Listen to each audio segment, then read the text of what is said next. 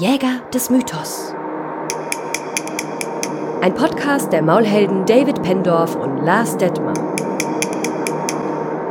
So, Lars, ich habe auch drauf gedrückt. Oh, Wahnsinn. Ich habe drauf gedrückt, es ist wieder soweit. Wir nehmen eine neue Folge auf. Heute ist der 1. Februar, 2. Februar, 2. Februar. Heute schon der 2. Februar 2022. Boah, 2. 2. 2022.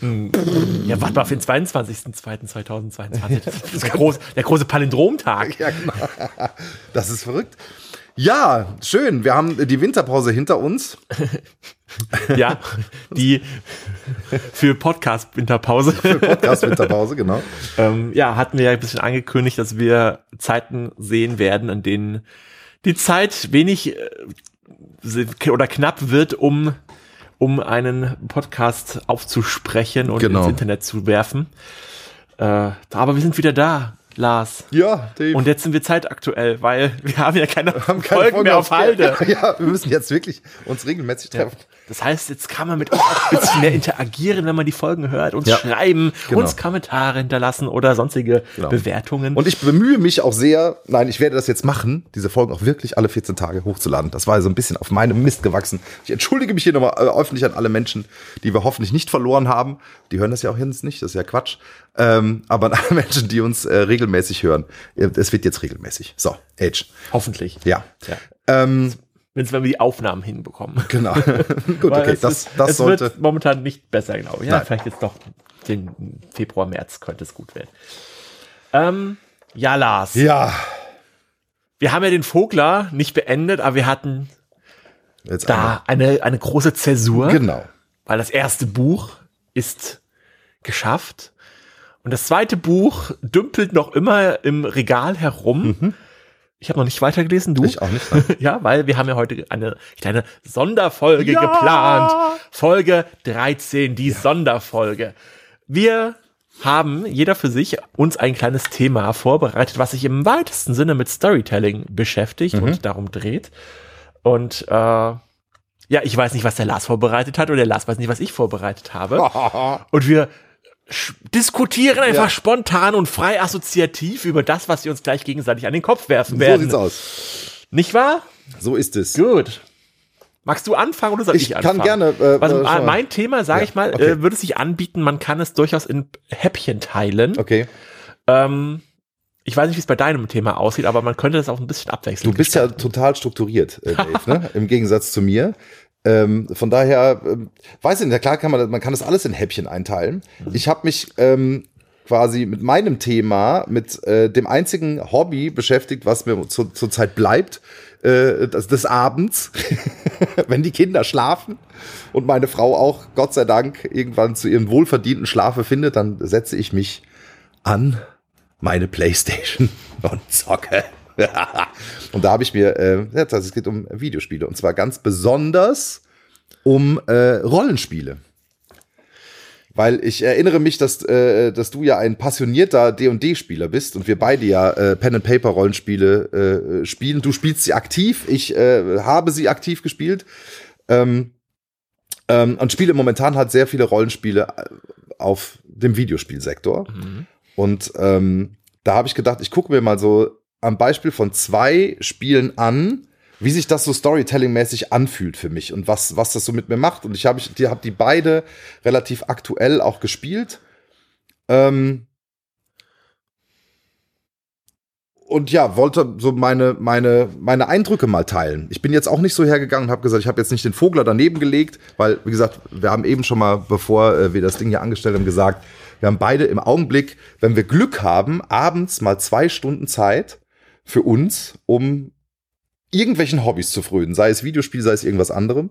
Und die Zeit teilt man sich so gut ein, dass man irgendwie sich in die Immersion begibt und äh, nicht mit einem Zettel daneben sitzt und Sachen aufschreibt. Von daher wird das sehr viel mein persönlicher Eindruck sein. Man verzeihe mir also, wenn es große Fans gibt, es gibt Fandoms von diesen beiden Spielen, von denen ich äh, hier rede, man möge mir das verzeihen, falls ich Dinge sage, die nicht zu 100% korrekt sind. Es geht um meine persönliche Meinung. Gut. Ja. Das klingt doch sehr, als ob man sich anbieten würde, es äh, ähm, abzuwechseln, Ja. weil ich habe einen äh, ganzen Haufen Kartendecks dabei, die äh, dabei unterstützen sollen, Geschichten zu erzählen, zu erfinden oder einfach als Inspiration dienen sollen. Ja. Äh, ist so ein bisschen Gadget-Sachen und entspringen natürlich aus, vor allem aus der äh, Rollenspiel-Pen-and-Paper-Welt vieles. Mhm.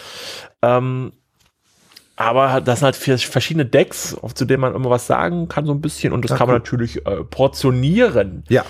Ähm, ja, Lars.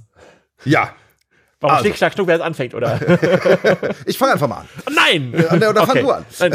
also, äh, das erste Spiel, also ich kann die nicht getrennt voneinander sehen. Ähm, ich kann auch kurz erklären, warum. Also die, die, die, die ersten zwei Spiele sind es eigentlich, mit denen ich mich äh, ähm, in letzter Zeit rumgeschlagen habe, sind Divinity Original Sin 1 und 2 der Larian Studios. Das sind für die Menschen, die das nicht, äh, äh, die die Spiele nicht kennen, sind ähm, rundenbasierte Rollenspiele, ähnlich wie früher äh, in den äh, ja, 90er, 2000er gab es die ähm, Baldur's Gate-Reihe zum Beispiel. Mhm. Die waren so, so isometrische. Äh, Fallout, die alten Genau, Fallouts. die alten Fallout-Teile, isometrische Rollenspiele. Und die Larian Studios haben sich 2014 mit dem ersten, beziehungsweise 2017 mit dem zweiten Teil nochmal in diese Richtung gewagt. Äh, die Divinity-Reihe ist allerdings viel älter. Da gab es irgendwie schon ähm, Action-Rollenspielteile, so ähnlich wie, wie Diablo. Gab schon in der Reihe, da gab es 3D, einen 3D-Teil, also ähm, ähm, in einer äh, Third-Person-Sicht. Ähm, jetzt schmeiße ich schon wieder mit einer ganzen Menge äh, Nerd-Kram durch die Gegend.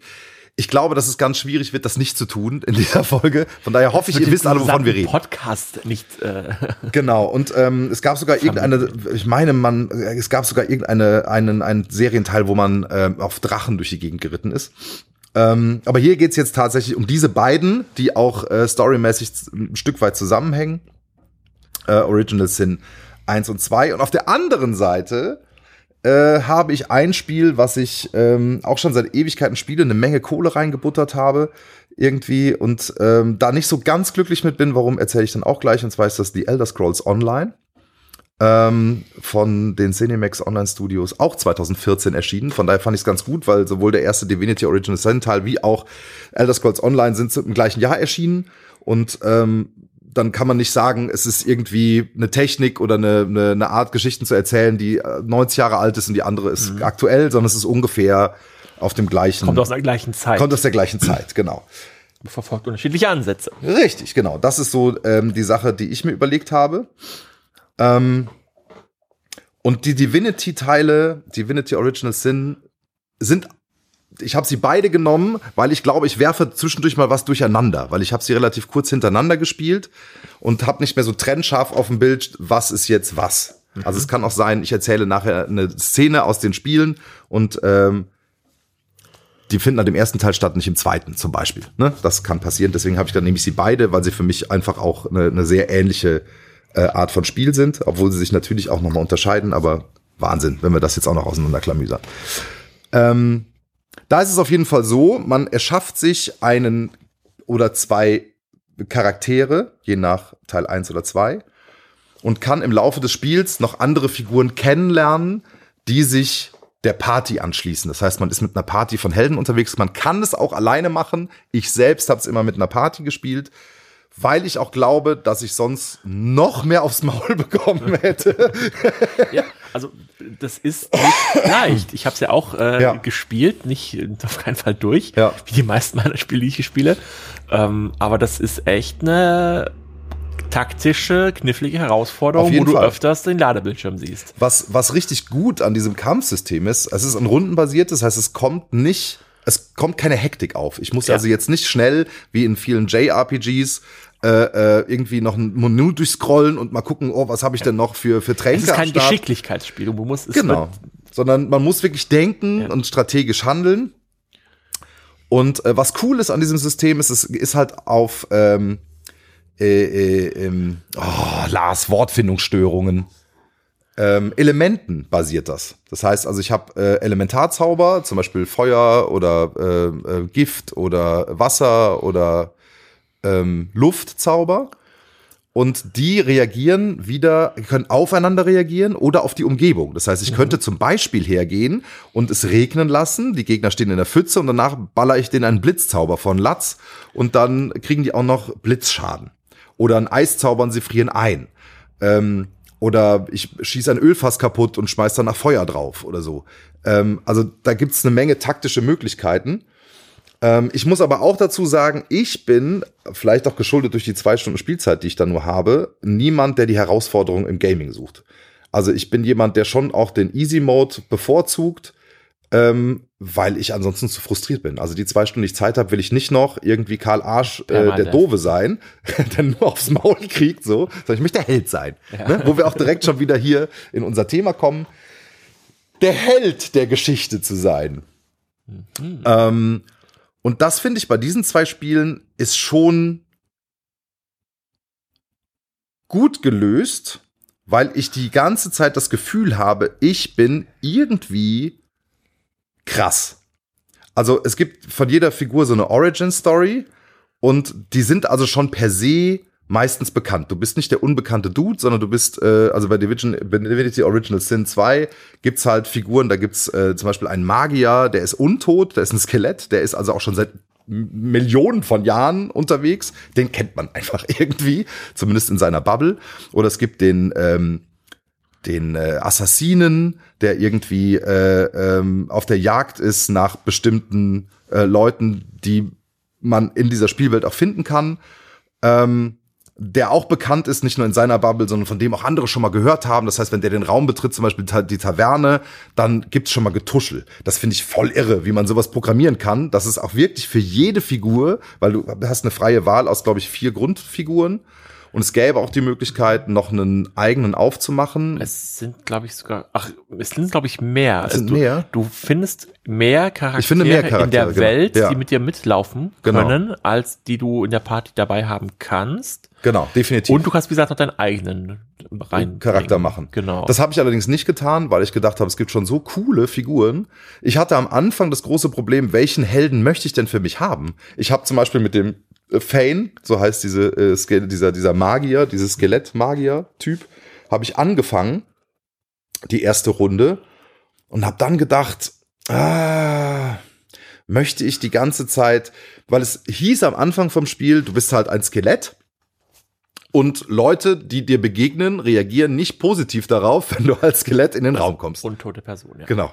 Und ähm, möchte ich das? Möchte ich mich mir das aufbürden? Am Ende des Tages war es dann, ich habe mich dann für den ähm, Ifa Ben Mesat, glaube ich, heißt er. Prügelt mich nicht, keine Ahnung. Das ist ein Assassinentyp aus einer ähm, aus einem einem Orden, ähm, der auf der Suche ist nach eigentlich nach Quellmagiern auch. Der soll die halt umlegen, aber du bist halt selber Quellmagier. So. Äh, nee, Quatsch, der soll nicht die Quellmagier umlegen, sondern ähm, die äh, Gott, äh, Gott erweckten. Genau. Godwoken heißen die im Spiel und äh, man ist selber einer irgendwann. Das ist dann also schon relativ, also für mich war relativ klar, dass ich mit meinem Orden irgendwann brechen muss, weil ich keinen Bock auf Selbstmord hatte. und ähm, Genau, also ich komme schon wieder ins Detail. Im Endeffekt ist es so, man, man startet als eine dieser Figuren, trifft viele andere Figuren und äh, stellt sich so eine Party zusammen. Und es ist sogar so, dass man diese Party frei zusammenstellen kann, auch was die, ähm, was die Klassen angeht. Also da gibt's zwar jemanden, der angelegt ist, zum Beispiel als äh, Waldläufer, aber wenn ich sage, ich brauche aber eher einen Kampfmagier bei mir in der Truppe noch, weil ich noch keinen habe, dann sagen die auch, hey, dann mach doch das aus mir. Und dann kann man die skillen, wie man will. Das ist also schon sehr cool. Man hat also den Vorteil dieser Figur äh, und der Hintergrundgeschichte und der Storyline, die da noch so passiert. Ähm, und hat, kann trotzdem halt frei entscheiden, ähm, wie diese Figur sich innerhalb des, des Spiels irgendwie auf was für eine, für, für eine Klasse sie sich äh, ähm, fußen soll. Das fand ich sehr cool. Ein witziges Detail Mhm. ist, dass du mit deinem Skeletttypen dieses Problem, dass die Leute schräg auf dich reagieren, kannst du dadurch lösen, dass du die ganze Zeit mit einem Eimer auf dem Kopf rumläufst. Genau. Äh, oder du findest so eine Maske. Ähm, das wird ein bisschen krude. Man, äh, ähm, es gibt eine, eine Möglichkeit, ähm, sich immer zu verwandeln. Man kann sich in einen Elf, in einen Zwerg, in einen Menschen oder so verwandeln mit einer speziellen Maske und äh, helfen tun dabei die abgezogenen Gesichter getöteter Feinde. Das heißt, man schnappt sich so ein Gerät, zieht denen das Gesicht ab, setzt sich das auf, verwandelt sich dann mit Hilfe dieser, dieser anderen Maske in diese Figur und alle freuen sich. Ähm, Bis auf die getötete. Bis auf die getötete, genau. Was mir aufgefallen ist einfach, dass dieses Spiel unglaublich deep ist. Ich habe es jetzt einmal durchgespielt und habe aber das Gefühl, ich habe noch nicht im Ansatz alles gesehen, was es zu sehen gibt. Mhm. Und äh, es gibt bestimmt noch tausend andere Storywege, die sie mir völlig verschlossen geblieben sind. Ähm, einfach weil ich spiele, wie ich spiele. Ja? Und das fand ich total faszinierend und trotzdem hatte ich immer das Gefühl, ich bin da echt der Held im Erdbeerfeld. Also äh, ich habe Progress, ich, äh, ich, ich rette da Welten, ich äh, helfe Menschen, ich bin irgendwie, das ist so meine Art zu spielen. Ich habe ganz große Schwierigkeiten damit, den Bösewicht zu spielen. Das mache ich mhm. eigentlich überhaupt nicht gerne. Ähm, sondern versuche immer halt der Nette zu sein und auch das funktioniert. Ne? Also es geht schon so Momente, wo man denkt, okay, der hat der jetzt echt auf den Fuß getreten.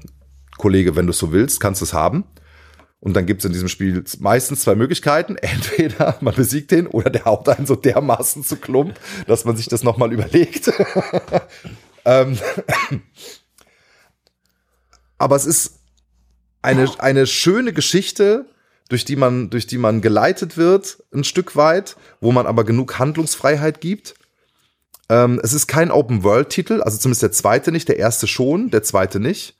In dem zweiten ist es so, dass man äh, verschiedene Gebiete bereist und ähm, diese Gebiete äh, sind groß und in, innerhalb dieser Gebiete kann man sich frei bewegen, aber sobald man, äh, man hat so ein Schiff, äh, mit dem man dann quasi von Gebiet zu Gebiet fährt und sobald man aber dieses Schiff betreten hat und sagt, wir fahren jetzt bitte zum nächsten Gebiet, sind die alten Gebiete nicht mehr äh, zu besuchen. Was ein bisschen schade ist, wenn man so ein Komplettist ist. Wenn man so denkt, ach komm, ich mache dieses Quest später, das geht halt einfach nicht. Also mhm. man muss die Sachen abhaken äh, um dann zur nächsten Insel zu kommen. Aber da ist es dann auch wieder ein großes Gebiet, wo eine Menge zu tun gibt. Ja. So. Ähm, vom, vom Storytelling her finde ich es mega faszinierend, dass ich immer das Gefühl hatte, da wird eine Geschichte für mich geschrieben, also für die Figur, die ich da gerade habe, plus die Figuren, die ich mit mir rumschleppe. Ähm, eine der geilsten Questreihen betraf eine Begleitung von mir. Das, äh, ich versuche den Dave jetzt mal nicht massiv zu spoilern, wenn er das Spiel gerade spielt. Ähm, wenn, er, wenn er Zeit hat. Genau, das ist eine weibliche Person. Spoiler einfach drauf los. Und ähm, diese weibliche Person hat einen Dämon in sich. Und ähm, der zwischendurch mal immer wieder aufblitzt. Also wenn man mit ihr redet, merkt man, okay, da ist irgendwas hinter äh, ihren Augen, was irgendwie böse ist und es ist auch relativ schnell klar, es ist wohl irgendwas sehr, sehr Mächtiges. Und äh, man wird von allen möglichen Leuten, die in dem Spiel ist, gewarnt vor dieser Figur. Alle sagen, bring die um. Die ist nicht gut für dich. Und ich habe mir gedacht, so, nee, fickt euch. Die ist krank, die hat ja was, wofür sie nichts kann. Da muss es eine Lösung für geben. Die nehme ich mit in meiner Party. Die nehme ich mit in meiner Party. Habe genau. ich auch gemacht. Und es war auch witzigerweise, wird sie mein, wurde sie mein Love Interest. Also die beiden haben auch irgendwie dann was laufen und das war für mich dann doppelt und dreifach der Moment, wo ich gesagt auf gar keinen Fall werde ich mhm. die irgendwie umbringen. Und dann gibt es eine, eine Questreihe dieser Figur, die ja quasi nur eine Nebenfigur ist, die man zufällig mitnehmen kann. Also zufällig in Anführungszeichen, ich fand die halt super ansprechend. Und ähm, die ist so genial gemacht, ähm, wo ich am Ende wirklich es gibt am Ende dieser Questreihe, das ist jetzt ein Major Spoiler, aber wenn du es spielen willst, das ist einfach vom Erlebnis her der Hammer. Sie ist Bardin. Und wenn der Dämon aus ihr raus ist, dann spielt sie ein Lied. Und das ist ein vollständiges Lied, was es komplett im Spiel gibt. Und sie spielt dann einmal auf ihrer Laute diesen Song und singt den. Und es ist so, man hat ein Tränchen in den Augen. Also mir ging das auf jeden Fall so. Ich habe gesagt, wie krass, dass sich das so mitnimmt, ne, so, so jemanden aus deiner Party, den du, mit dem du mitgelaufen bist, der dir auf den Arsch gerettet hat, mit dem du irgendwie äh, durch dick und dünn gegangen bist, schon irgendwie um dieser Welt und dann schaffst du es so als Gegenleistung, so fühlt sich das auch an. Man gibt diese Menschen als Gegenleistung seine Freiheit wieder und dann spielt die vor Freude so einen Song, das so ja, ich denke, wie geil. Also das sind so Spielerlebnisse, wo ich denke so, yes, richtig gut. Ich krieg als Spieler ein gutes Gefühl. Ich bin mitten in der Geschichte. Verzeihung, ich habe einen ekelhaften Husten.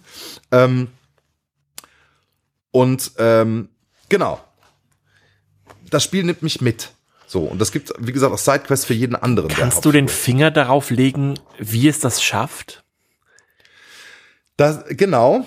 Ähm, was ist es, was dich an dieser Storyline Nebenquest sich so.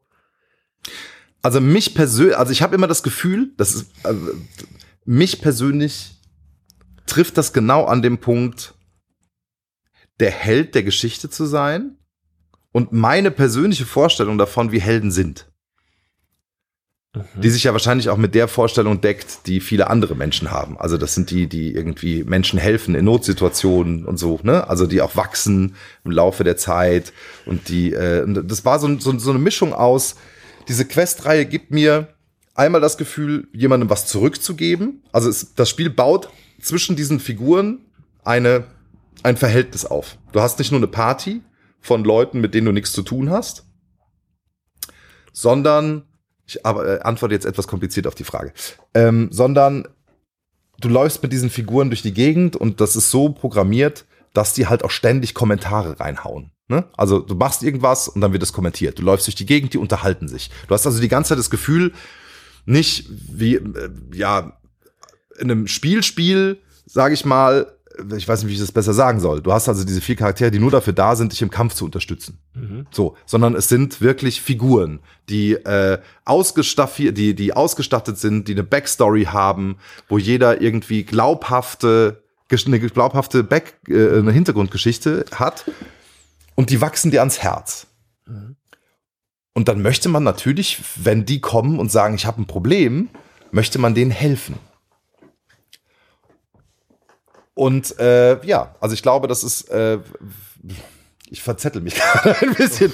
Es ist, es ist vom, vom Gefühl her so, ähm, dass man eine persönliche Bindung zu den Figuren aufbaut. Und das macht das Spiel hervorragend. Einfach dadurch, dass es die Figuren immer mal wieder was sagen lässt, dafür, dass man ähm,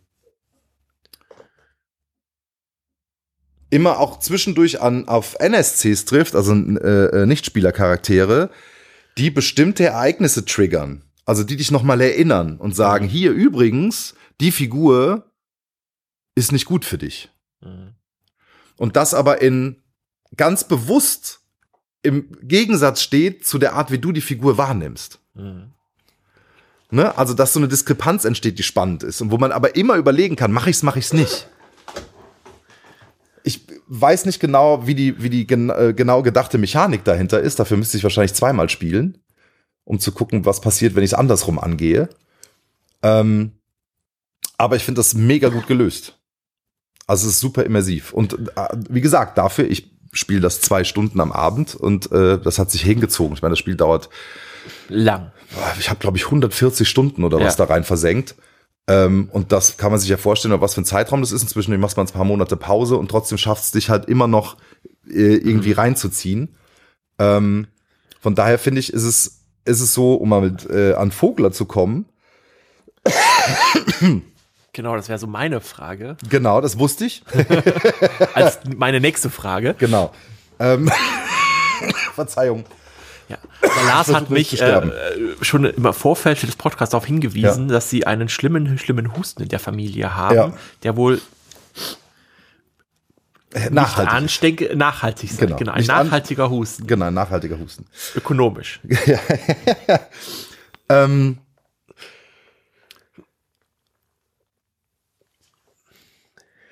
Vogler. Vogler, genau, da war Wie ich. Wie passt da der Vogler? Passt da der Vogler rein? Passt Vogler überhaupt in Computerspiele rein? Genau, das wäre äh, das nächste gewesen. Ich glaube, ähm, der Vogler passt hier in Teilen.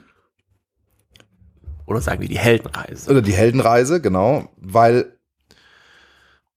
man wird schon in die Geschichte geworfen. Das heißt, beginnt irgendwo mittendrin. Eine gewohnte Welt, wie es die in vielen anderen Dingen gibt, gibt's hier gar nicht. Mhm. Sondern es wird einfach vorausgesetzt, die Geschichte beginnt damit, äh, bei, ich fange jetzt mal den zweiten Teil, weil den habe ich präsenter, ähm, dass man auf einem Schiff ähm, mit anderen gefangenen Quellenmagiern äh, auf eine Insel gebracht wird ähm, um da um eine Gefängnisinsel, genau, weil es ist so, in dieser Welt von Divinity ähm, gibt es die Quelle, das ist das, woraus die Magier ihre Energie ziehen.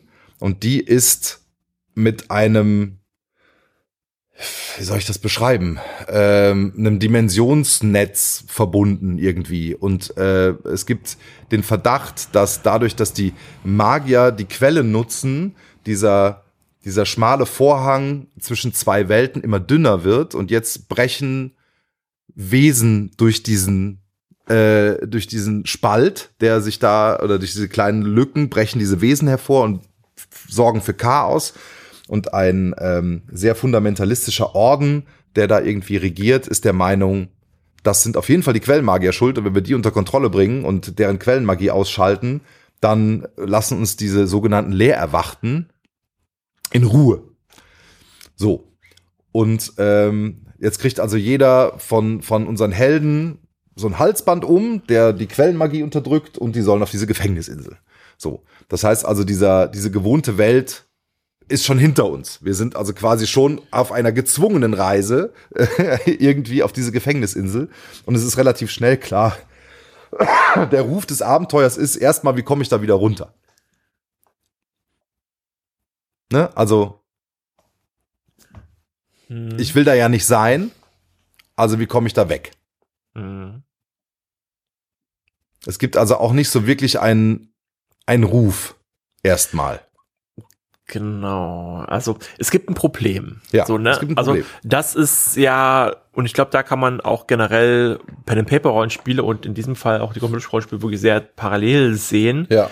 Ähm, weil ich würde sogar so weit sehen, dass die Heldenreise für die Spieler als Heldenfigur eigentlich nicht funktioniert. Ja, man konfrontiert die Spieler permanent mit Problemen als Spielleiter, als Spiel, mhm. ähm, die einem nahelegen, das möchtest du doch nicht so, oder das sollten wir doch mal verändern. Ne, also du mhm. bist auf einer Gefängnisinsel, also sollst willst du, da raus. Willst du da raus. Ja. Du bist irgendwo eingesperrt. Na, viele Spiele beginnen damit, du bist für Edna bricht aus, fällt mir da zum Beispiel ein. Oder, oder für Monkey Island hat auch auf der Moment, wo du irgendwo eingesperrt bist. Ziel ist, nutze diese Gegenstände in diesem Raum, um irgendwie rauszukommen. Mhm.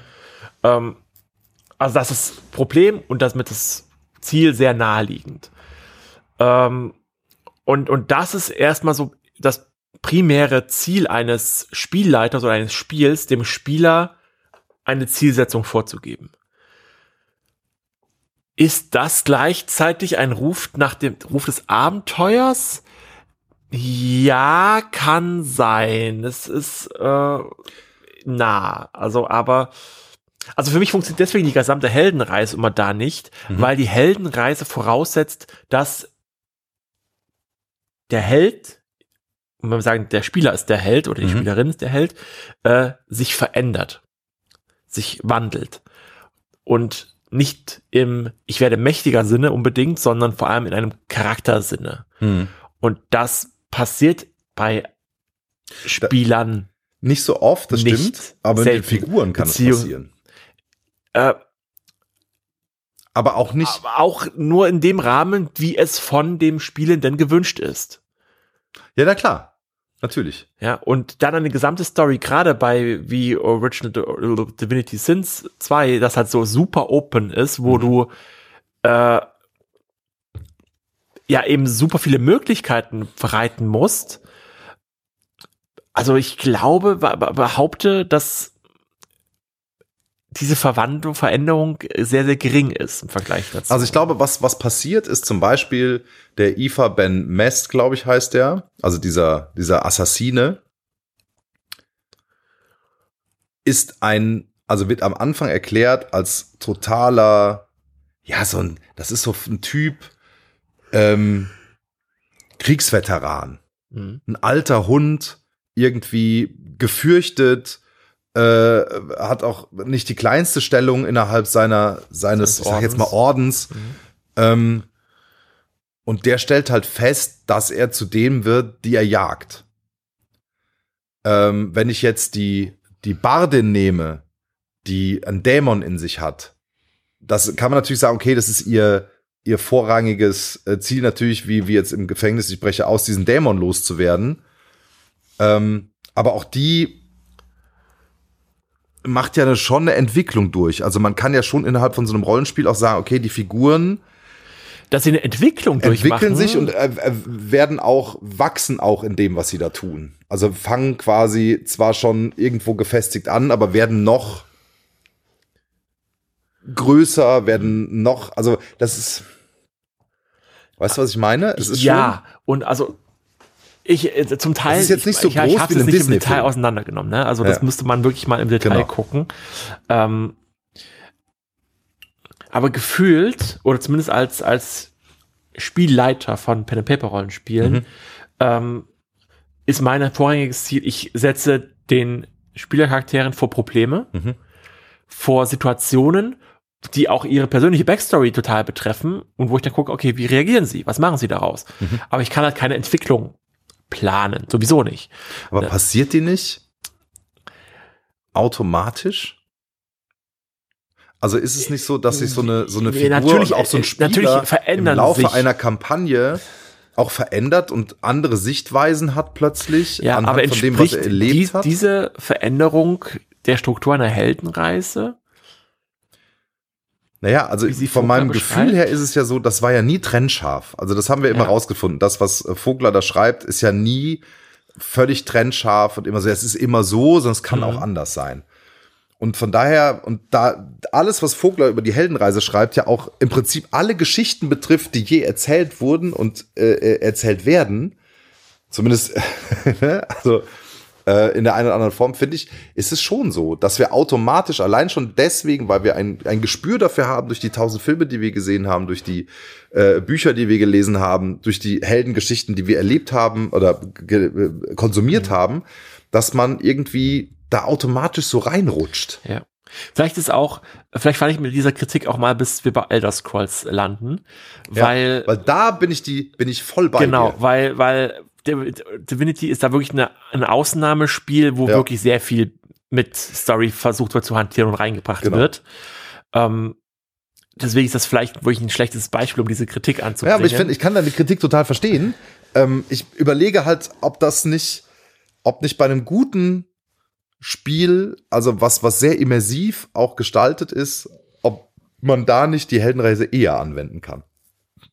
Mhm. Weil sie zugrunde liegt. Die wird Ja. nicht in allen äh, äh, Belangen gehen, weil ne, du hast eine freie Wahl, wen du mitnimmst, wohin du gehst. Mhm.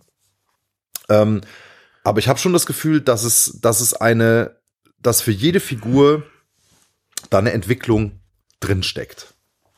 Die kann man verpassen. Da bin ich mir sehr sicher, dass Mhm. man das verpassen kann. Wenn man die Questreihe nicht mehr sagt, ah, das mache ich später und dann immer denkt, ah, nee, habe ich jetzt keinen Bock drauf. Dann bleibt es halt der, Oh je, oh je. Atme, Lars, atme, Ja, dann- atme. dann bleibt es halt der, ähm, der Sidekick, der einfach nur dafür sorgt, dass irgendwie alle um dich rum brennen. Ähm, ja, aber wenn du dich dazu entscheidest, die Story mitzugehen, dann eröffnet sich halt da halt auch wieder eine, eine, eine Geschichte in Ja. der Geschichte. So. Und ähm, in, den, in, in dem Spiel ist es zum Beispiel auch so, da hatte ich das Gefühl, ich komme dieser Klassiker mit, äh, ich komme in die tiefste Höhle und kämpfe gegen das fiese Monster, das hatte ich dann zweimal oder dreimal. Mhm. Ne? Und es gibt aber auch einen Oberbösewicht. Und von daher kämpft man sich ja auch immer wieder äh, mit so einen kleinen Bossen ab, die dann immer wieder so eine, ja,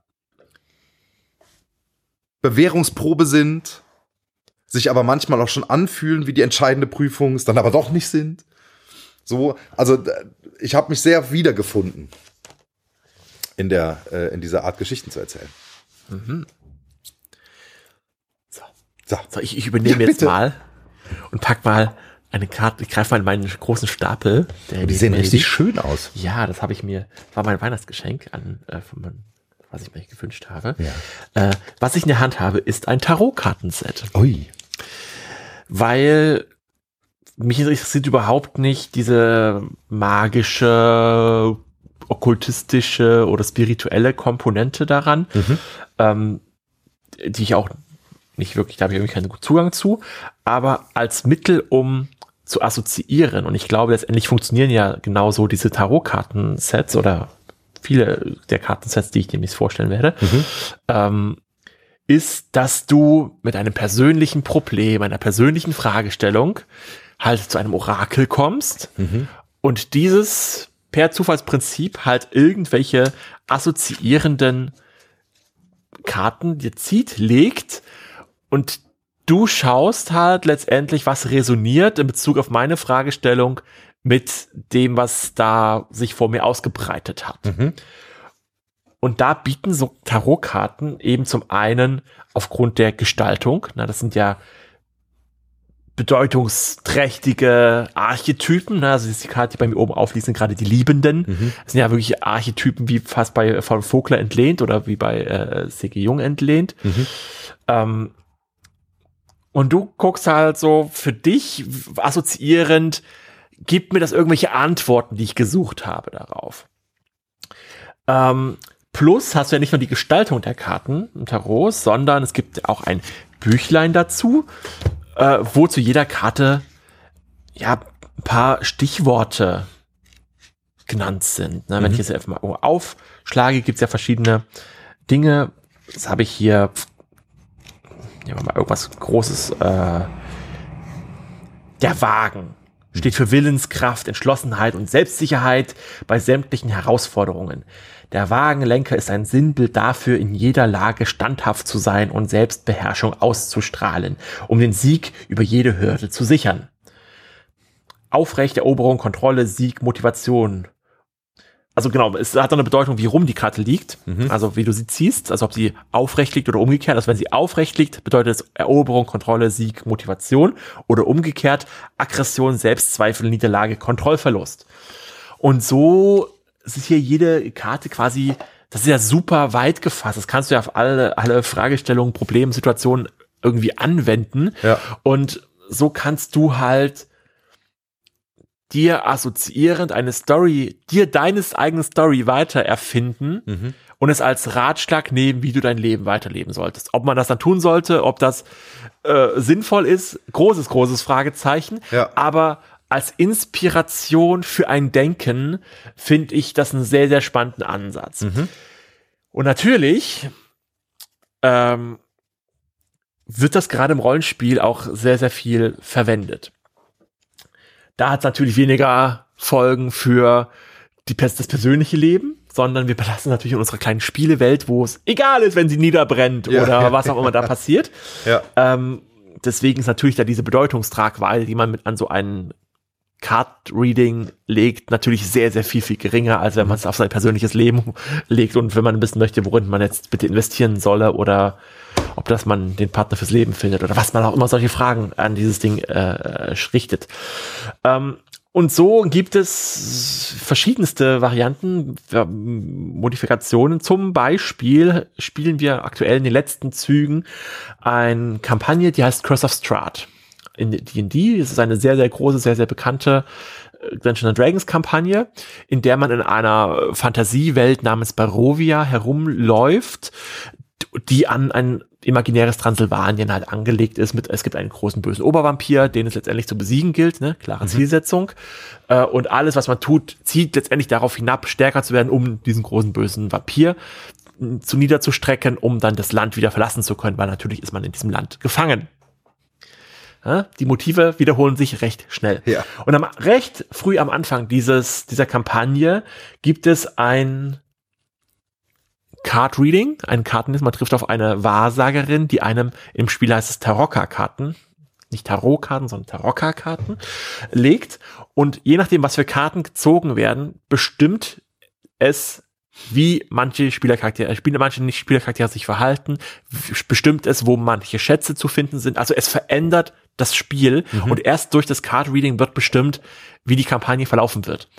Was natürlich auch einen gewissen Wiederspielwert mit sich bringt, aber halt auch, und da war ich so ein bisschen enttäuscht, als ich das dann gelesen hatte, sehr viel ja, also man war dann auch gezwungen, irgendwelche Optionen reinzubringen, die dann äh, die Masse füllte. Unter anderem war eine Karte, ja, Fräulein Madame Eva heißt die Dame, äh, stellt fest, dass äh, sie einen dieser Schätze besitzt, sie greift unter den Tisch und gibt sie ihn dir.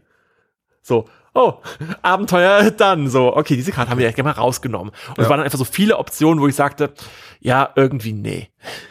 Oder es könnte natürlich auch sein, durch den Zufallsfaktor, dass zwei Schätze sich an der gleichen Position befinden. Oder dass, na, also dass dieser Zufallsfaktor auf einmal nicht unbedingt förderlich ist. Mhm. Und dann habe ich wirklich nur noch diese Karten im Deck gelassen, wo ich gesagt habe, das könnte spannend werden, das könnte, äh, ne, da variieren wir mal äh, und gucken mal, was die Spieler ziehen und schauen mal, wo es dann, wo dann die Reise hingeht. Und das fand ich einen sehr, sehr spannenden Ansatz, ja, so das zu variieren. Ähm, und halt das Spielgeschehen zu beeinflussen. Mhm. Wir bleiben beim Tarot. Äh, und dann gibt's aber auch viele etwas tiefergehende Varianten. Zum Beispiel habe ich Dekuma. Das ist eigentlich auch ein Kartendeck, was allerdings auf einem Tarot Kartendeck basiert oder aufbaut. Das heißt, es war mal ein, Ki- äh, es war mal Kickstarter, wo man das äh, unterstützen konnte und dann hat man auch ein derart gestaltetes Kartendeck bekommen, was letztlich aber ein Tarot-Kartendeck ist, mit einer Sonderanleitung, diesem Dekuma. Und momentan, deswegen habe ich das auch nur so, kannst du halt diese Sonderanleitung als PDF bei Drive-Thru RPG oder sonstig im Netz äh, einfach erwerben und die ausdrucken. Hast aber diese entsprechenden Karten nicht dazu, beziehungsweise brauchst ein, ein Tarot-Kartenset, um Ja. das dazu anzuwenden. Und da hast du verschiedene Varianten, um zum Beispiel die Beziehungen zwischen zwei Figuren zu definieren. Und sagst, okay, du ziehst jetzt eine Karte, um die Beziehung zu diese Person zu definieren. Du ziehst die Karte, es hat eine Erklärungstabelle dazu ähm, und, und sagst, oh, okay, wir hatten offensichtlich mal was miteinander. Oder aus irgendeinem Grund haben unsere Charaktere sind verfeindet. Um mal die Klischee-Beziehungsvariante zu nehmen. Also es gibt dann halt viel, viel mehr ausdifferenzierte Variationen. Oder sie sind durch einen Ort verbunden oder sie haben einen gemeinsamen Gegenstand oder, oder, oder, oder, oder. Und man kann so die Grundsituation der Spielercharaktere auf Basis dieses Kartenziehens vordefinieren und ist gezwungen, seine Backstory oder als Inspiration für die Backstory sich daran anzupassen und sagen, okay, ich weiß, das und das ist mit uns passiert. Wieso, warum, weshalb? Was, wie haben wir, und man hat dann so, einen- so einen Ansatzpunkt, eine Inspirationsquelle, um dann eben anzufangen, eine Geschichte zu schreiben, zu erfinden, zu auszubauen. Ja. Oder einfach auch als äh, Einwurf für, okay, ich habe mir meine Backstory gedacht, ja, ja, schön, hier ziehen wir noch eine Karte und das, aber du hast auch noch dieses oder jenes Problem. Ja. Und äh, wie passt das jetzt da rein? Und du musst gezwungen, immer wieder umzudenken, neu zu denken, weiterzudenken. Und das mag ich an diesem Grundprinzip sehr, sehr gern. Genau, diese Karten, ich, ich mag halt dieses Kartenformat so generell sehr, deswegen komme ich dann gleich noch auf ein paar mehr Decks zu äh, f- f- sprechen, aber letztendlich sind ja diese Karten nichts anderes als eine bessere Zufallstabelle. Na, natürlich könnte ich mir auch einfach eine Tabelle schreiben, wo ich verschiedene Optionen reinpacke und sage, würfel mal einen Würfel. Und dann gucke ich, ah ja, du hast eine 2 gewürfelt, das bedeutet, ihr seid Labas. Ja. Oder was auch immer. Ne? Und Aber es ist einfach nicer. Es also so, ne? Aber man hat es in der haptisch, es Hand. ist materiell, es Man, man hat doch das Gefühl, irgendwie noch, es macht noch mehr als nur einen Würfelwurf. Ja, man hat auch dieses, diese magische Komponente, weil natürlich Genau. ist man Tarot, hat dieses, diese magische Aura um sich und, und man hat also dieses Card-Reading mit der Madame Eva. Wir haben das damals leider wirklich, das war Corona-Hochzeiten, als wir alle noch eingesperrt total waren, ähm, haben wir am Rechner gemacht und trotzdem hat das diesen Flair, von wo ich dann äh, online so Karten hingelegt habe und, und, und, oh Gott, was ist das für eine Karte? Und die haben ja natürlich auch äh, von der gesamten Gestaltung her, äh, sind die in diese Welt angesiedelt und man hat so eine, materielle Verbundenheit. Genau. Das ist da. quasi auch nochmal ein Spiel im Spiel. ja, Ne? Was es ja auch nochmal spannend macht. Man, äh, also alles, was der Immersion dient, ist ja super. genau. Und ich, ähm, ja, ich forsche ja oder habe geforscht in meiner Rahmen meiner Dissertation sehr viel über Kreativität und Inspiration und so. Und da ist halt immer die Frage, ja, wie kommst du denn auf Ideen oder wie schaffst du es denn von dem, wie du normalerweise denkst, mal auf anderen Bahnen zu gehen. Und da finde ich immer so Zufallssachen ganz spannend. Das ist wirklich sehr, sehr viel, was ich im kreativen Bereich im Theater tue, wo ich gesagt bewusst sage, hier bauen wir einen Zufallsfaktor ein. Wir schauen mal, was hier entsteht. Wir, also ich baue ein System, was irgendwie, also ich mache nicht einfach, mach irgendwie mal, sondern ich baue ein äh, System, wo ich dann sage, okay, hier hast du 20 Bilder und sch- greif mal spontan eins raus oder zieh's per Zufall und dann schauen wir mal, was das jetzt im Rahmen dieser Szene bedeutet, ja. mit einem macht. Also als Funke, als Quelle der Inspiration finde ich so etwas sehr, sehr spannend. Genau, also das war jetzt ja, ein normales Tarot-Kartendeck. Dekuma kann ich äh, sehr empfehlen, wobei ich selbst noch nicht genutzt habe. Ich habe es vor meiner neuen Kampagne. Es klingt auch vielleicht äh, für, für Rollenentwicklung ganz spannend. Also fürs Theater sich mal zu überlegen. Ja, Ja, fürs Rollenspiel ist es natürlich immer besser, weil wir haben ja schon mal öfter drüber geredet. Da gibt's ja immer äh, ähm, die, die klassische Geschichte der äh, von Orks überfallenen Familie. Ja. Und den Leuten da mal zu sagen, so, nee, nee, nee, da fangen wir jetzt überhaupt nicht mit an. ja. Zieh mal eine Karte. Wobei, also ich finde, genau, das ist aber eigentlich wiederum auch cool. Du, du kannst ja bei diesen Klischees anfangen. Mhm. Sagen, okay, gut, aber was ist denn anders als das, was man normalerweise erwartet? Wie kann man denn da noch was reinpacken? Wie kann man denn da noch was, vielleicht warst du einer der Orks. Genau. Vielleicht, Ja. vielleicht, vielleicht stellst du fest, oh, du bist, äh, deine Mutter ist von einem Ork vergewaltigt worden und du bist selbst halb Ork. Ja. Das, ähm, also, oder, oder das halt so, okay, du hast diese Grundsituation und jetzt werfen wir da mal noch eine, so eine Karte rein, Mhm. so eine Assoziation und bist so, okay, wie passt das denn jetzt da rein? Ja. Und auf einmal bist du, obwohl du bei dem Klischee angefangen hast, wird es auf einmal facettenreicher und dann ist es okay, weil Mhm. Ja. es gab halt diese Ork-Angriffe und diese, so, es ist ja, ne, also ich habe auch lange, lange mich davor geweigert, so Spielerunden in einer Taverne zu starten. Ja. Ähm, ja, wie kriege ich wieder Besuch? ja okay. Hallo. Hallo. ähm, äh, ja, ja, klar, aber es ist halt der beste Ort. Genau, und, Weil da treffen sich Menschen Und dann war, ist mir dann genau. irgendwann das aufgegangen, so, es ist nicht das Problem, dass es eine Taverne ist. Es ist die Frage, wie ist diese Taverne gestaltet? Ja. Ist es wirklich so diese Klischee-Taverne, wo du, ja, du kriegst ein Bier, da wird es schlecht gelaunt und ringsrum sitzen irgendwo in der dunklen Ecke äh, noch eine Schattengestalt in einer Kapuze und natürlich brennt ein Kamin. Ja. So, oder ist es eine Taverne und da habe ich jetzt, ich mal schon mal vorgreife, meine neue Kampagne, weil also die Spieler, die bei äh, hören, werden so ein bisschen gespoilert, aber ich habe jetzt nur eine Taverne ausgedacht, die vier Etagen hat, wo es eine riesen Bühne in der Mitte ist und wo sie wirklich Heldentruppen treffen, um anzugeben. Und der Tavernenbesitzer hat ein, ein ja, Metagame quasi involviert, wo er jede Woche die, die beste Heldengruppe kürt, jedoch nicht aufgrund deren Leistung, sondern der, wer die beste Geschichte erzählt Ja. ne, wo das Publikum dieser Taverne bestimmt mit Applaus, wer ist es die Gruppe, die die beste, äh, krasseste Geschichte erzählt hat, erlebt hat. Und auch vollkommen egal, ob sie sie wirklich erlebt haben. Genau. Oder ähm, was natürlich wiederum zu Betrugssituationen und sonstige Sachen führt und auch zu, hat zu, zu Hel dabei. Heldengruppen, wo die sagen so, das interessiert mich nicht, ich, hier, ich bin hier viel, viel geheimnisvoller unterwegs und viel bedeutsamer, als dass Ja. ich hier äh, jetzt mich auf die Bühne stelle und erzähle, was ich da für einen Drachen erlegt habe oder, oder für den König erledigt habe. Ne? Und dann und auf einmal ist diese gesamte Taverne so viel so so wirklich ein Ort für, für Lebendigkeit, für, für einen Austausch, wo Leute hinkommen, die vielleicht auch äh, Auftraggeber sind, sagen, ich brauche eine besondere Heldengruppe, die da und dafür geeignet ist. Und ihr preist mich euch gerade selber mal an mit eurer Story, was ihr bisher habt. Das ist ja so, so Ja. Ruf aufbauen, Erlebnisse aufbauen. Und auf einmal ist das so eine Welt, wo du denkst, okay, ich will eigentlich nur noch in dieser Taverne sein und möchte nur überlegen, so, hey, was könnte ich denn, oder ich, wir gehen jetzt in den Wald und stellen irgendwas nach, weil du brauchst doch natürlich auch Beweise. Ja. Du musst halt den Leuten sagen, hier, ich habe diesen Zahn, ich habe von den Drachen, ich habe ihn erlegt, ne, vielleicht hast du diesen Zahn irgendwo ausgegraben oder was auch immer, Ja. ne, ist ja dann wiederum egal und es, es lädt ein zu betrügen, in Anführungszeichen, aber halt es ist eine Inspiration für die Ja, Story sehr und cool. und so ist diese Taverne mir jetzt schon sehr ans Herz gewachsen. ähm, und da freue ich mich sehr drauf, in dieser Welt äh, äh, dann zu spielen. Genau, und es geht nicht darum, einfach einen anderen Ort als Taverne zu haben, weil letztendlich bleibt es dann auch nur eine Taverne, sondern es kommt darauf an, wie man das mit Leben füllt. Mhm. Wie man diesen Ork-Überfall mehr Gehalt gibt als nur meine Eltern wurden abgeschlachtet, weil, dann, weil das Orkdorf äh, Ja. niedergeschlacht hat und jetzt bin ich auf Rache aus. So, na, wenn es dabei bleibt, ist halt lahm. Aber wenn du sagst, hey, aber irgendwie war dann eine Orkfrau drunter, die ich irgendwie ganz nett finde, fand oder äh, was auch immer, ne?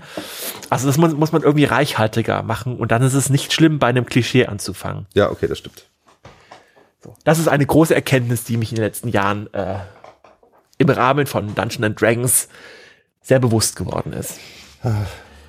Ich krieg ja wieder voll Bock, ne? Ja. Aber ich weiß, ich habe keine Zeit dafür. Von daher fange ich gar nicht erst damit an.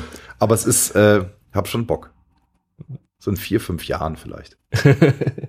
Ja, das ist ja das Schöne. Das ist, du kannst es ja mit jedem Alter spielen. Ja. Du, sch- du schreibst halt auch die Geschichten, die deinem Alter entsprechen. Oder erzählst ihm die Geschichten, wo Am du Bock Anfang drauf der. Corona-Zeit noch mal ein Rollenspiel gespielt mit Freunden. Ähm, das war angelehnt an diese ähm, Detektivhörspiele der 80er. Ähm, und das war mega cool. Ja. Also wir waren halt eine, eine, eine Jugendgruppe, die in so einem Landheim war und da ist dann halt was passiert. Und äh, dann mussten wir das aufklären. Es war, fühlte sich an wie die drei Fragezeichen. Und äh, das war mal richtig, richtig cool. Ist auch frei zur Verfügung steht. Ich glaube, das kannst du frei runterladen. Äh, ja, der Würfel, nee, Würfelgang, ich weiß nicht mehr, irgendwie so. Muss ich noch mal gucken. Ja. Ähm, Das war auf jeden Fall richtig lustig. Das haben wir mit diesem, äh, es gibt ja mittlerweile verschiedene Plattformen, wo man auch Online-Rollenspiel macht, machen kann, irgendwie Pen-and-Paper-Rollenspiel spielen kann, wo man sich so Karten designen kann und so. Ähm, das war ganz spannend, Mhm. das mal zu erleben. Es ersetzt natürlich nicht den Tisch und das direkte Miteinander, aber es war der beste Ersatz, den wir kriegen konnten. Ja, also das war, wir haben jetzt vor kurzem mal wieder eine Runde online gespielt. Ähm, wir hatten sehr viel am Anfang der Kampagne online gespielt, Mhm. war halt Corona. Äh, und dann haben dann in Persona gespielt, was erstmal richtig krass war, weil auf einmal war so dieses Feeling und ich so, wow, hier, hier ist Energieaustausch, hier spielt Ja. man miteinander, hier ist, Ja. das ist ein ganz anderes Feeling, was war, dieser Schritt war krass zu erleben und jetzt haben wir eine Runde nochmal online gespielt und das war so frustrierend. Das war die frustrierendste Runde seit langem. Also wir haben auch nur drei Stunden gespielt, weil alle dann zickig waren und alle nur Ja. ähm, na, weil sie es erlebt hatten, was es, was das sein kann. Was wir haben, wir, haben heulen uns in den Armen gelegen bei Ja. diesen Rollenspielrunden bereits und Ja. alles wirklich. Es, ich habe, ich hab, glaube ich, jeden meiner Spieler bereits zum Heulen gebracht Okay. und nicht weil äh, oh ich wurde verhauen, sondern Ja. weil irgendwas, was sie wirklich an, was sie, was, weil sie in der Story involviert sind, was sie schlimm fanden. Ne? Gar nicht was ihnen passiert ist, sondern was in der Welt passiert ist. Okay. Ähm, ja, für ein wichtiger NPC ist gestorben. Wo ich, Ja. nein, das wollte ich, hab doch, ich hab doch alles, nein.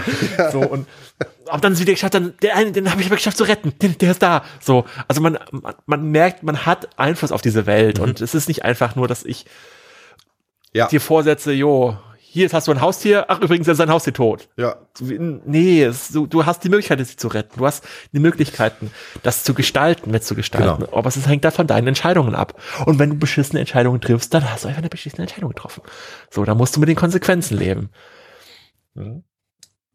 Ja, das äh, trifft sich ganz gut. Es ist, ähm, mal kurz rüber zu schwenken auf. Komm äh, wieder zu Lars. Genau. Halt, nein, noch nicht.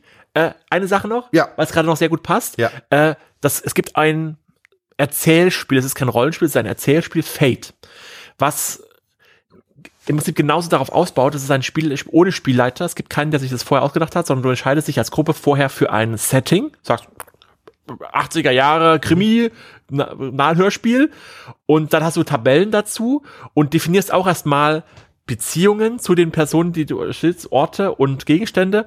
Und dann fängst du an, auf Basis der Tabellen zu fragen, okay, wer bin ich eigentlich, eine Figur auszudenken und, und eben spielst dann eben diese, eine, eine, eine, eine, Geschichte. Fate, große Fiasko heißt das, nicht Fate, Fiasko. Ich Fiasko. erzähle Blödsinn. Fiasko. Großartig. Fiasko. Da habe ich schon was von gehört, aber das klingelt nur ganz weit hier hinten. Ja. Genau. Ähm, zu dieser Immersion, ähm, Immersion. Genau, also dem der persönlichen Involviertheit auch äh, in so einer Geschichte. Also inwiefern be betrifft dich das? Inwiefern zieht dich die Geschichte so rein, dass du das Gefühl hast, du leidest mit? Ähm, mein Negativbeispiel, obwohl ich das voll schade finde, weil ich das Spiel super gerne spiele, ähm, und es auch das einzige MMO ist, bei dem ich beigeblieben bin. Aber wahrscheinlich auch nur, weil ich da eine Zeit lang eine Menge Geld rein investiert habe. und man sich denkt so, ah nee, das soll jetzt bitte nicht alles umsonst gewesen sein, ist die Elder Scrolls Online. Ich habe Skyrim gespielt seinerzeit.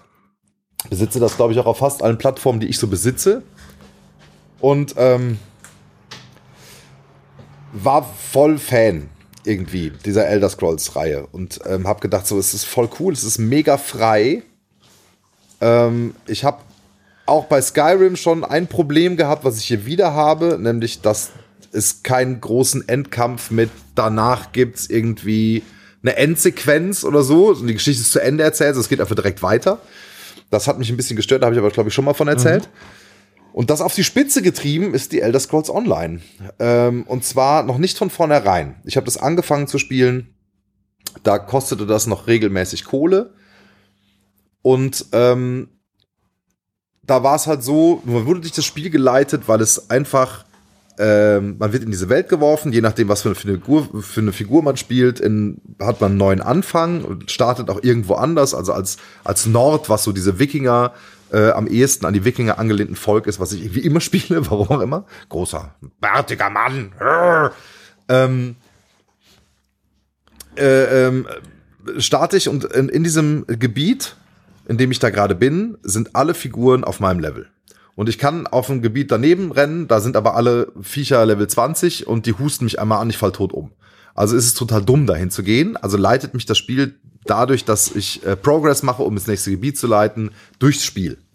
Jetzt kamen die äh, auf die Idee, als erstes mal ein Tamriel Unlimited daraus zu machen. Das heißt, die monatlichen Gebühren fallen weg, was erstmal cool ist. Ne? Also habe ich das dann gespielt, wunderbar.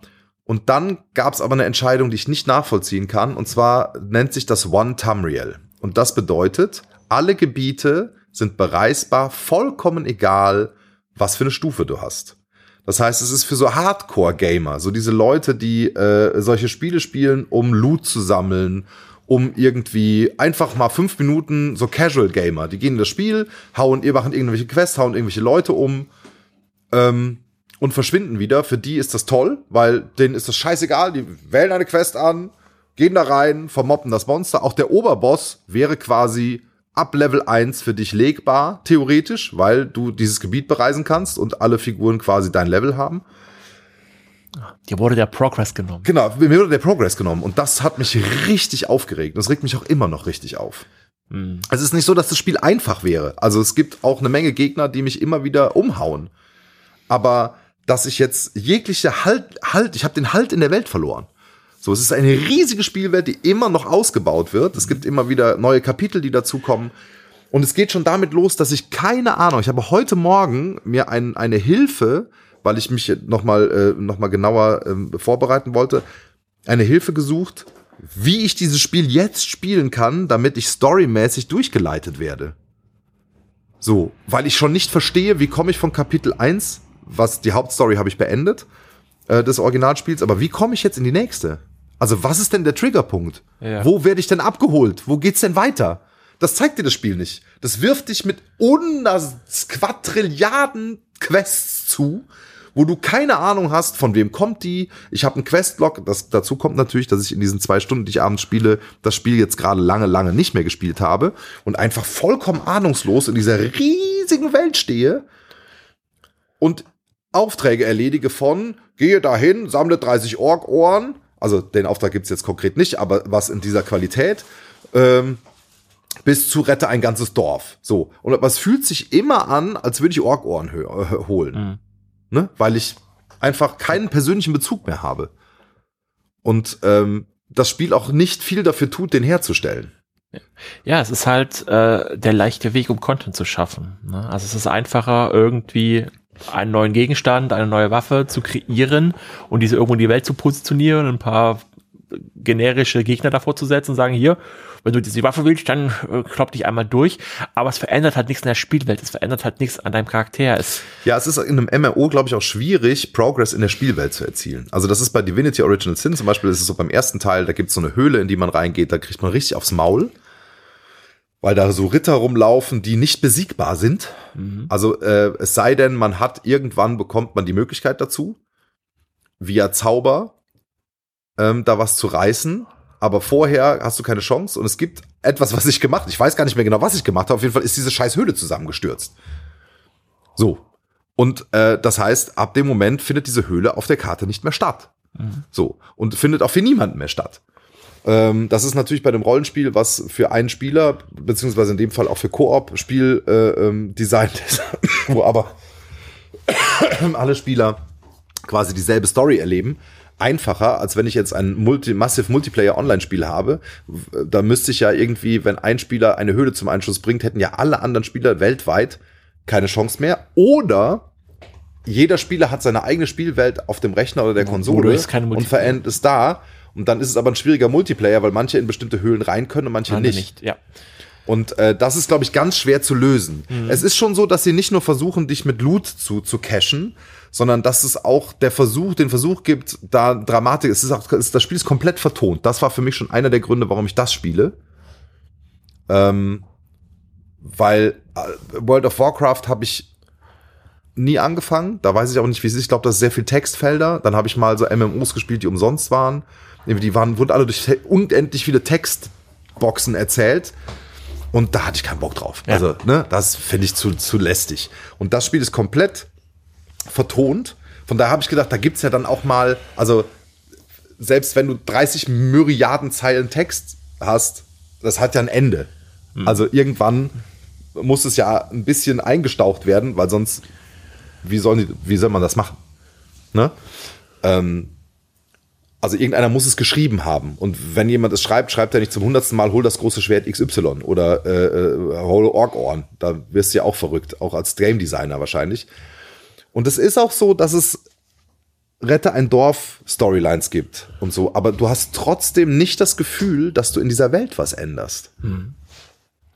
So, auch weil, weil es eine schiere Unendlichkeit an Quests gibt. Und das macht's für mich zum totalen Casual Game und dafür habe ich echt einfach zu viel Geld investiert. Deswegen versuche ich mich immer wieder da rein zu begeben und zwar so die Immersion zu suchen, aber ich muss sie halt echt suchen. Ja, aber es ist, setzt ja schon an, wie du es beschreibst. Ne? Ja. Bei Divinity beschreibst du die Charaktere, beschreibst du die Grundsituation. Mhm. Äh, also du beschreibst etwas Weltimmanentes. Genau, Hier beschreibst du die Spielmechanik. genau. Und ich glaube, es ist möglich, dich über eine Spielmechanik auch zu cachen als Gamer. Das ist aber eine ganz andere Weise, als wie sie sich cached mit einer Story. Ja, absolut. Und äh, ich glaube, dass gerade was auf Masse ausgelegt ist, was auf Multiplayer ausgelegt ist, ähm, da es einfach schwierig hat, wirklich st storymäßig was zu bieten, was so funktioniert. Ähm, weil letztendlich hast du halt die Casual Gamer, die rein wollen, um schnell irgendwie Loot zu haben, stärker zu werden, um, na, wo es einfach ums Aufleveln geht. Und dann ist es irgendwie mir fast sympathischer zu sagen, so, hey, okay, es geht darum, dann spielen wir ein Borderlands, wo vollkommen klar ist, hier geht es darum, Dinge niederzuschießen und irgendwie bessere Waffen zu finden und nicht irgendwie die große, intelligente, weltverändernde Entscheidungen zu treffen. Ja, genau. Ähm, und, und dann sagen, okay, wir gehen aber vollkommen in diese Richtung rein und das ist vollkommen in Ordnung, äh, als zu sagen, ha, eigentlich sind wir das, aber wir geben noch vor, eigentlich sind wir ein Story-RPG. Eigentlich äh, versuchen wir hier dir wirklich äh, Entscheidungen abzuverlangen, die dir wichtig sind, dir die, die Charaktere dir wichtig sind. Es ist halt alles total generisch. So. Es kam mir so ein bisschen vor, ich habe auch Live-Rollenspielerfahrung. Ja. Und es ist bestimmt für viele Leute, ähm, ich fange mal anders an. Ich habe auf kleinen, kleineren Cons, also hier auf Bielstein, Burg Bielstein, war eine, da ist, glaube ich, immer noch eine viel bespielte Burg. Kleine Cons mit richtig viel Aufwand und richtig viel Liebe zum Detail wurden da Geschichten gesponnen. Ne? Äh, äh, äh, da gab's Orklager im Wald, aber es war alles irgendwie in Reichweite. Ja. So. Und ähm, dann gab es einen großen Endgegner, der wurde am Anfang schon getriggert und so. Also ne, es war mega spannend und äh, sehr eng. Und dann gab es das einzige Großcon, auf dem ich war, war das erste New Order. Das gibt's mittlerweile auch nicht mehr. Ich glaube, das heißt jetzt auch völlig anders. Oder es gibt noch, ja, keine Ahnung. Es gibt auf jeden Fall, wurde es dann irgendwann richtig, da wurde richtig Geld reingenommen. Da die spielte zum Beispiel die Band In Extremo spielte äh, äh, da live und so auf dem Festivalgelände.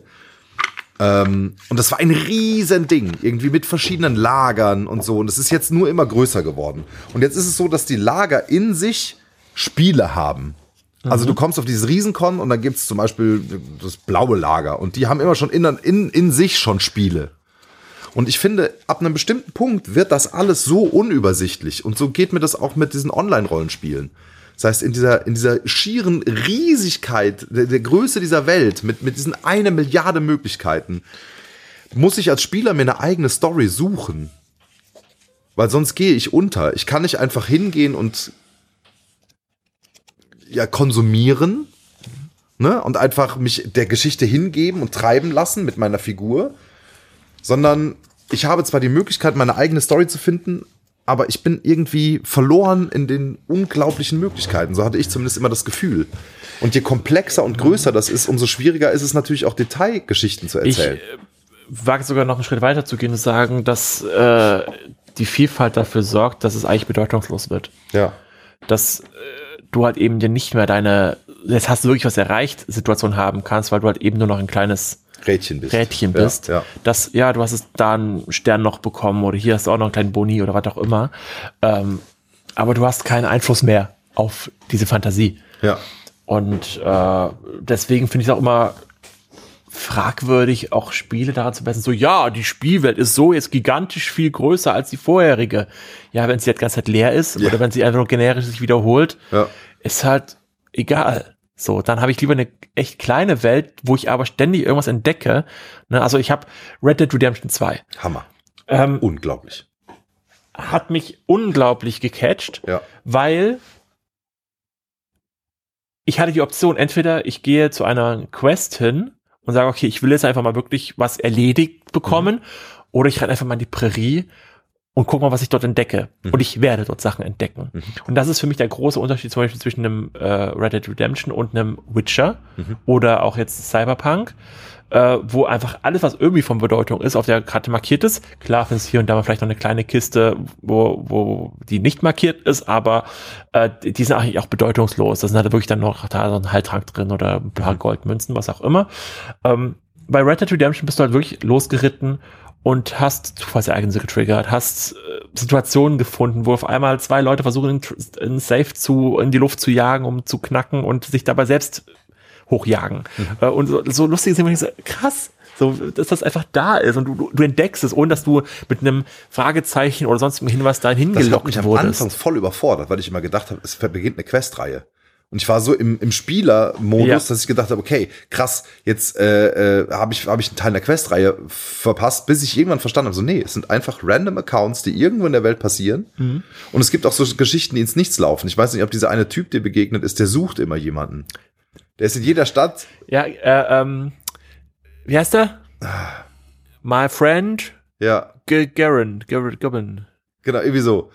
Und äh, Gavin. Gavin. Und ich wollte wissen, immer bin ich in die neue Stadt und wollte wissen, wo dieser Typ ist, um zu wissen, wie es dem geht und was der so, ob er Ja. jetzt erfolgreich war oder nicht. Aber da, das ist eine super, super spannend. Nein, das habe ich tatsächlich gegoogelt. Es gibt Gavin, gibt es nicht. Du kannst Gavin nicht finden. Ja. Aber es gibt viele Hinweise darauf, dass er selbst Gavin ist. Ah, okay.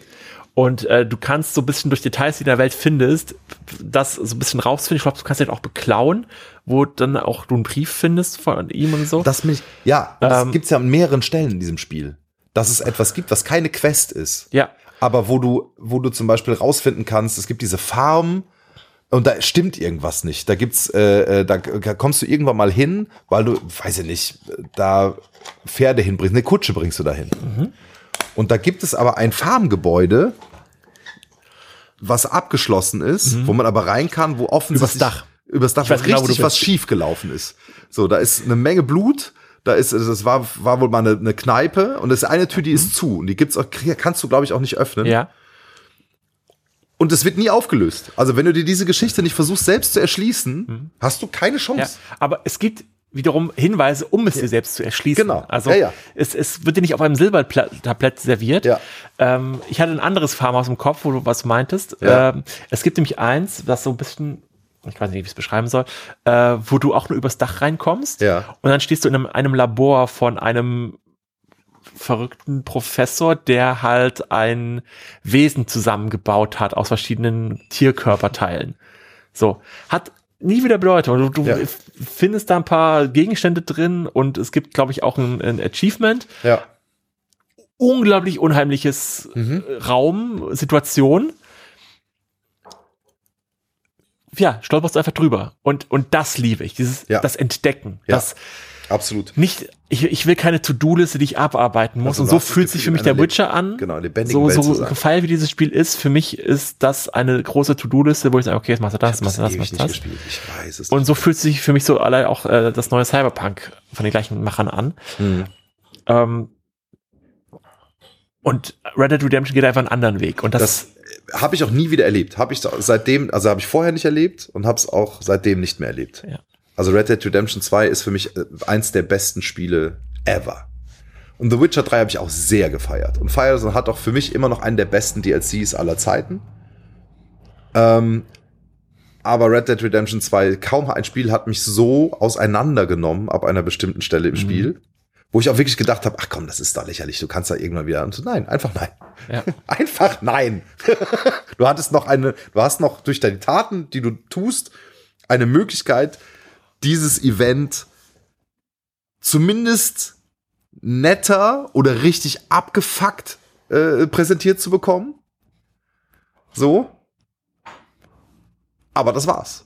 Ja. Ich versuche das jetzt echt zu umschiffen. Weißt du, was ich meine? Also du kannst, je nachdem, wie man sich verhält Mhm. vorher, gibt's verschiedene Arten und Weisen, wie dieses Event Ja. Das, präsentiert da, da sind wir auch wieder äh, an dem Punkt, wo ich spiele auch immer den Helden, den Ja. freundlichen, netten, Ja. der immer alle grüßt. Ja, Und also ich hatte genau. auch so 100% auf dieser weißen Ja, Skala genau, in diesem. Spiel. Ja. Und ich hatte aber auch den Eindruck, dass gerade gegen Ende des Spiels dir das Spiel auch irgendwie belohnt. Ja. Weil echt im letzten Kapitel begegnest du so oft Leuten an, an diesen ja, Lagerfeuern, die sonst immer, ja, verpiss dich, du bist was, die auf einmal freundlich waren. Und dann so, ja, komm her, setz dich zu mir. Was immer. Also das war, vielleicht ist es eine Einbildung, aber es war echt, dass ich eine Ja. Eindruck hatte, auf einmal begegnen mir jede Menge freundliche Leute. Ja. So, wow. ähm, ja, cool. Genau. Ähm, Du baust hier schon wieder sehr spannende ich baue Karten schon wieder, auf. weil wir waren ja mal so bei diesen generischen Quests. Ja. Und natürlich gibt es auch die generischen Quests äh, im äh, Als Kartenspiel. als Kartenspiel beziehungsweise als äh, Hilfsmittel für Dungeon Master. Und zwar habe ich hier das äh, Deck of Many Quests. Aber auch ein Kickstarter, ja. was ich unterstützt habe und ähm, mir dann die Karten selbst ausgedruckt habe. Und, und die funktionieren so, Ach, die hast du dir selber ausgedruckt? ja, wie die meisten Karten, die ich hier vor mir liegen habe, selbst Heftig. ausgebastelt. Äh, und du ziehst dir eine Quest, also das ist gerade ein schlechtes Beispiel, aber das ist eine, ach, das ist auch ein Monster, das ist keine Quest, eine Quest. Ähm, Trade Tyrant. A fearsome creature in eckigen Klammern, das heißt, ich muss eine Creature-Karte ziehen, has been terrorizing local trade routes. Authorities have had no luck in tracking them down and have hired you to find them and kill them.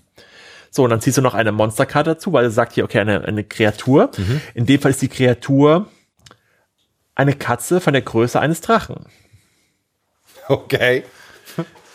Ähm, genau, das heißt, okay, ich habe jetzt diese, diese Random Quest gezogen.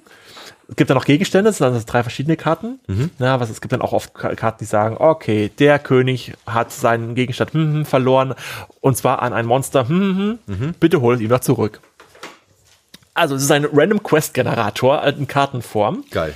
Ähm, wo du man natürlich direkt vorwerfen kannst, ja, das sind halt total diese generischen Quests. Natürlich sind es diese generischen Quests, aber, und das sind wir jetzt bei dem gleichen Punkt wie bei den Klischees, es ist nicht schlimm, da anzufangen. Es ist die Frage, wie baust du es ein? Wie, wie bereicherst du es? Ne? Wie findest du heraus, dass es eine große Katze ist? So, vielleicht findest du erstmal Fellknäule oder dieses, äh, diese, diese Oder alle erzählen, es geht um eine Katze und du so, ja, eine Katze, kein Ja. Problem. Hallo. Fuck. Miau. Ja. ähm, ja, wie gestaltest du diese Random Quest aus? Und dann Ja. ist es halt nicht schlimm zu sagen, ich brauche jetzt 30 Ork-Ohren, Ja. äh, sondern dass du brauchst diesen Rahmen. Und ich habe hab jetzt wirklich mich Jahre damit abgemüht zu sagen, okay, wie kannst du eine andere Quest, wie von der Struktur, her, aber du landest letztendlich immer bei diesem, hol mir irgendwas, Ja. besorg was für mich, äh, äh, verhindere etwas. Es gibt, ähm, habe ich in einem Dungeon Master Anleitungstippsbuch gelesen, dass es im Prinzip eigentlich nur vier Formen von Quests gibt. Es gibt die Hol mir was Quests, es gibt die Bring irgendwas hin Quests oder die äh, Verhindere etwas Quest oder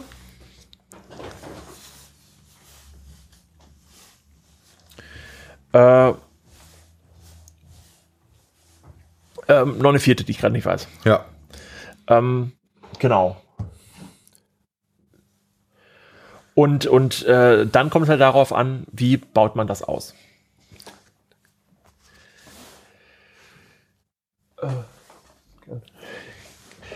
Genau, wie. Jetzt bin ich rausgekommen. So, so, zurück zum Gespräch. ähm, genau, also man hat, ich gebe gar nicht vor, erst irgendwas anderes, Besonderes zu machen, sondern ich nutze halt diese Standard-Quest, die Standard-Taverne, aber fülle die irgendwie mit noch weiteren Details und kann Genauso eben das als Quests auch, genau. Startpunkt nehmen. Mega cool. Finde ich richtig cool. Und die hast du, äh, kann man die sich irgendwo runterladen? Das kann man sich auch äh, kaufen. Das heißt das äh, Deck of Many Quests. Deck of Many Quests. Ich schreibe mir das mal hier einfach auf. Ja. Ähnlicher Ansatz, geht ein Stück weiter, ist das Deck of Stories, das ich hier habe. Dankeschön.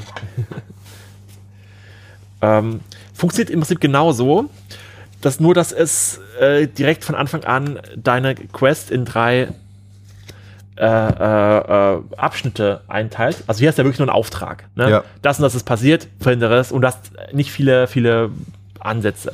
Hier bei diesen Karten, bei dem Deck of Stories, ziehst du drei Karten Ich mir mal einfach welche, Ja. ganz random gerade hier. und du siehst, dass oben an jeder Karte stehen drei Buchstaben. Org, natürlich. ORC. Ja. ähm, das O steht für Opening Action, das R für Rising Action und das C ist eine Climatic Action. Also du hast quasi eine Dreiteilung, eine Dreiaktteilung schon mal für dein Abenteuer. Und die äh, farbig hervorgehobenen Buchstaben oben auf der Karte geben dir quasi an, als welches Event du dieses äh, in deinem Spiel einbauen kannst. Ne? Ich habe es hier gerade, zum Beispiel es gibt Events, die für alles passen. Zum Beispiel habe ich hier äh, A forge stands in a forgotten dwarven tomb.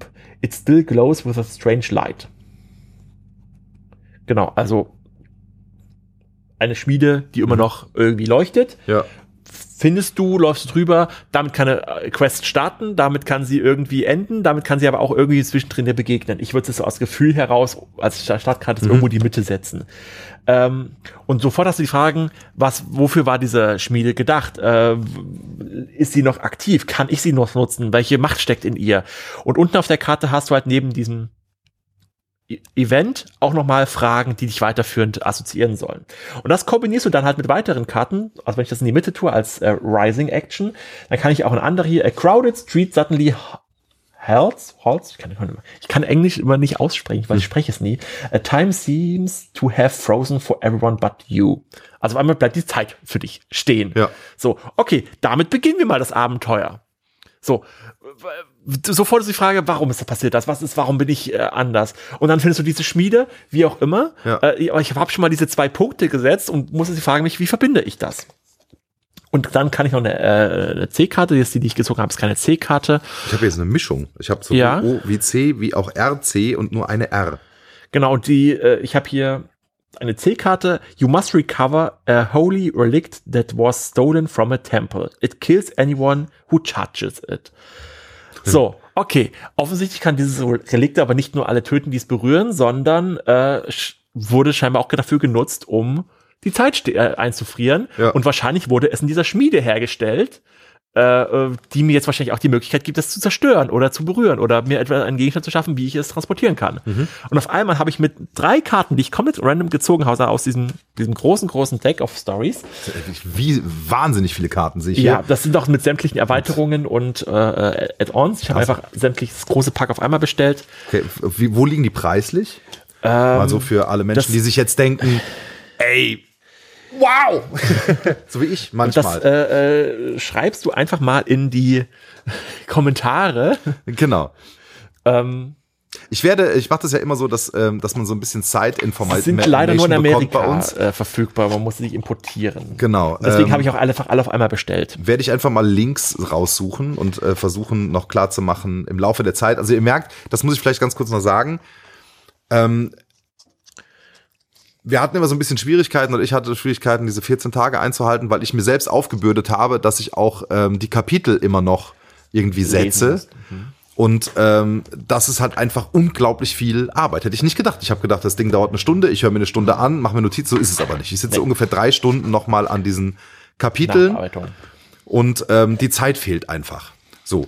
Und deswegen mache ich das jetzt folgendermaßen. Ich verspreche, ich halte die 14 Tage ein, aber guckt ruhig hin und wieder auch auf unsere Homepage maulhelden.blog, weil da könnt ihr nicht nur die Episoden hören, sondern auch vielleicht im Nachhinein nochmal Zusatzinformationen. Das heißt, immer wenn mir was einfällt, packe ich da nochmal einen Link bei oder so. Also es bleibt ein äh, in sich lebendiges Wesen, unsere Maulhelden.blog-Seite und natürlich auch die Jäger des Mythos, wo auch immer ihr es jetzt gerade hört. Genau. Und dadurch, dass wir einen kleinen äh, zeitlichen Teufel, Dämon im Nacken sitzen haben, um den Kreis zu schließen, ähm, beenden wir für heute und sehen uns, hören uns beim nächsten Mal wieder, wenn es Das heißt